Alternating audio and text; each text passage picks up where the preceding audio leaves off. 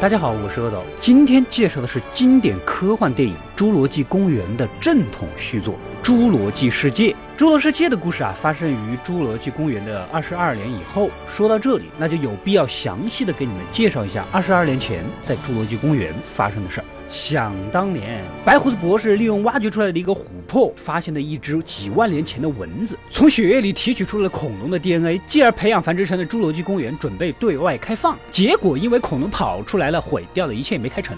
二十二年后，我们的故事呢，依然就发生在这座岛上，只不过岛屿经过了重建，早就成了一个主题公园，已经对外开放了。我们的海尔兄弟俩，雷欧。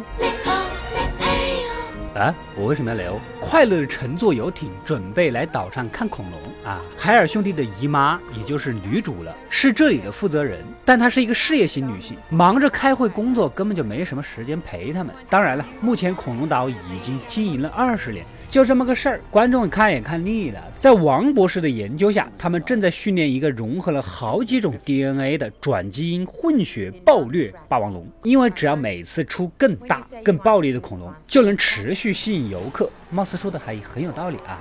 恐龙岛背后出钱的 BOSS，你们应该也眼熟。说起他呀，真的是很励志了。出生于贫民窟，靠着自己卖布，一点一点的白手起家。虽然他买得起学区房，但是照样让孩子读普通的学校。后来呢，他又开了一家安保公司，还救过汤姆汉克斯。他还有一次在海上的奇幻漂流。后来整天没事拉着人讲这段故事。对不起，我串戏了。总之，大 BOSS 是亿万富翁，他收购了侏罗纪公园，并恪守第一部里白胡子博士的遗嘱。他是说要好好的经营，立园之本是让人类知道自己的。渺小。我们的男主是大 boss 跟军方合作一个项目的驯兽师，他们研究的课题就是恐龙到底有多听话。女主想找男主这个专业的驯兽师去检查一下这个混血暴虐龙，这家伙太能折腾了，哎，是个极大的不稳定因素，而且肉眼还看不到它，跟躲猫猫一样。用热感成像一查，整个院子还不见踪影，围墙上还有爪印，难道它还爬出去了？这可不得了啊！男主进去看了一下爪痕，可另一边中央控制室根据 GPS 的定位系统发现，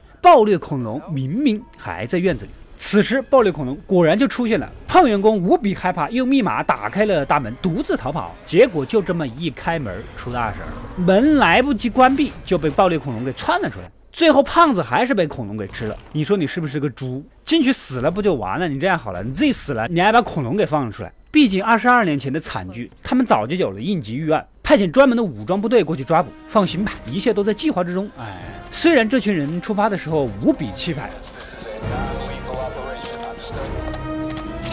但是我从他们路人的身形样貌来看，应该活不过五分钟。果不其然，暴裂龙不仅会隐身，还把体内的 GPS 给挖了出来。接着就伏击了队伍，然后从第一个人被暴裂龙咬死到最后一个，他们只活了五十秒钟啊，一分钟都没撑住。根据男主的分析，这只暴裂龙从来都没有接触过外面，按照习性，它会杀死一切它见到的活物，以证明自己食物链顶端的地位。那这样就危险了。女主马上宣布，让所有的游客先聚集到一起，等待撤离。通过岛上研究所王博士的介绍，这亿万峰啊才知道，混血暴虐霸王龙混合了乌贼和树蛙的基因，所以又会隐身变色，又能降低温度，躲避热感啊！王博士，你真厉害，果然不愧是当年跟白胡子博士一起干过活的啊！看看你那个时候是多青涩。遇到多愁善感的你，谁安慰？谁看了我给你写的信？谁把它丢在风里？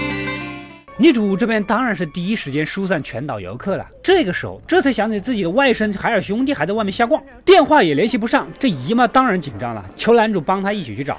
哎，外甥那边其实早就遭到了攻击，暴虐龙是走到哪儿杀到哪，他们观光的玻璃球也被盯上了。两个人最后跳了瀑布，才捡回两条命。从这点上看，暴虐霸王龙啊，可能是不会游泳。男主这一路遇到被咬死的恐龙比比皆是，果然跟他分析的一样。这个时候，军方的负责人提议啊，咱们用之前训练了好几年的那几只迅猛龙去围捕暴虐霸王龙，岂不美哉？现在是所有的游客都集中在了一起，又没走，为了这两万人的安全，眼下也只有这个办法了。公司大 boss 打算先用直升机从空中机枪扫射暴虐龙，先看看情况。结果这么一搞，暴虐龙跑到了一群翼龙的巢穴，搞得这群翼龙也跑出来了。亿万富翁自己的直升机也追回了。人生最痛苦的事情就这么发生了，人死了，钱没花完，而且翼龙直接就飞到了游客的集中区，把这里就当成了自助餐，各种环肥燕瘦随意挑选，全场只要四十九，四十九你买不了吃亏，你买不了上当。军方负责人看情况不对，决定立马实施迅猛龙计划。男主这边跟海尔兄弟俩也会合了。不过，如果要实施迅猛龙猎捕暴虐霸王龙的计划，就必须要男主。哎，毕竟迅猛龙以前只听男主的话。迅猛龙的习性是通过气味协同围捕。众人稍作准备，就放出了迅猛龙，其他人就跟在后面，等他们抓到暴烈龙的时候，再将其乱枪射死。经过我一阵追捕。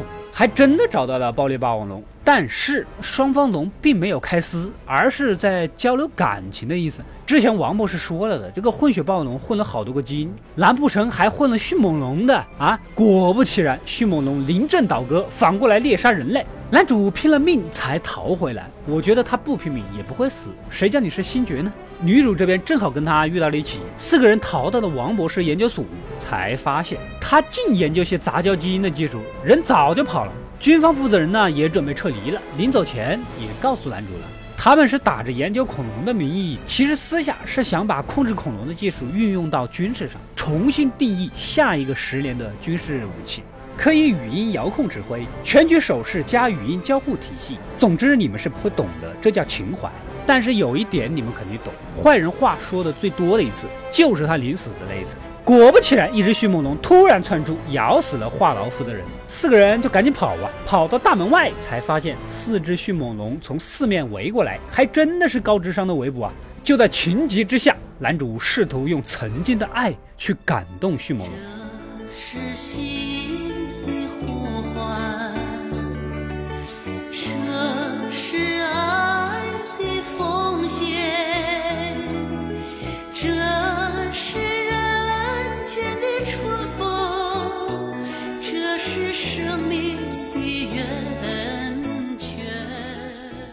貌似还有一点效果，迅猛龙的态度缓和了许多。这个时候，暴虐霸王龙又出现了。迅猛龙为了保护男主几个，跟暴虐霸王龙干起来。就算是迅猛龙再狠，也干不过暴虐龙这么大的家伙，是不是？其他几个小迅猛龙啊，全都被咬死了。这个时候，海尔兄弟提议，只有用更大的龙才能杀死他。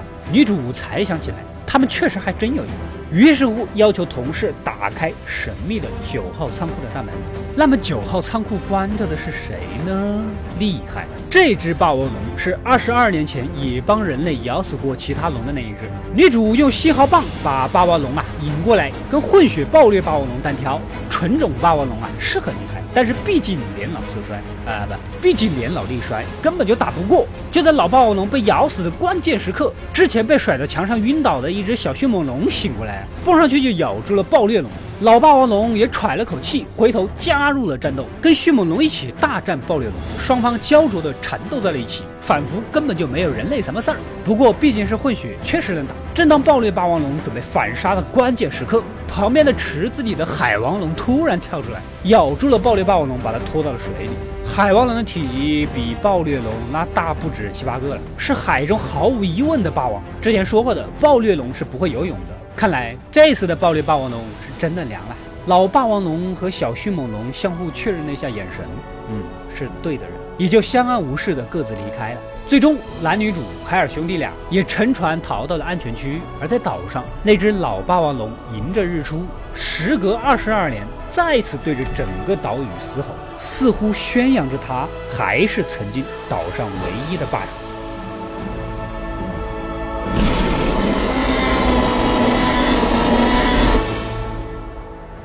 故事到这里当然就没有结束啊！我们的王博士这么重要的角色，你们难道忘了吗？他早就撤离了，临走前还带走了一系列的基因资料。那么，在本月的十五号，也就是明天上映的《侏罗纪世界二》里面，八成又是他研究出更暴力的变种恐龙，以及人类如何让恐龙岛恢复秩序。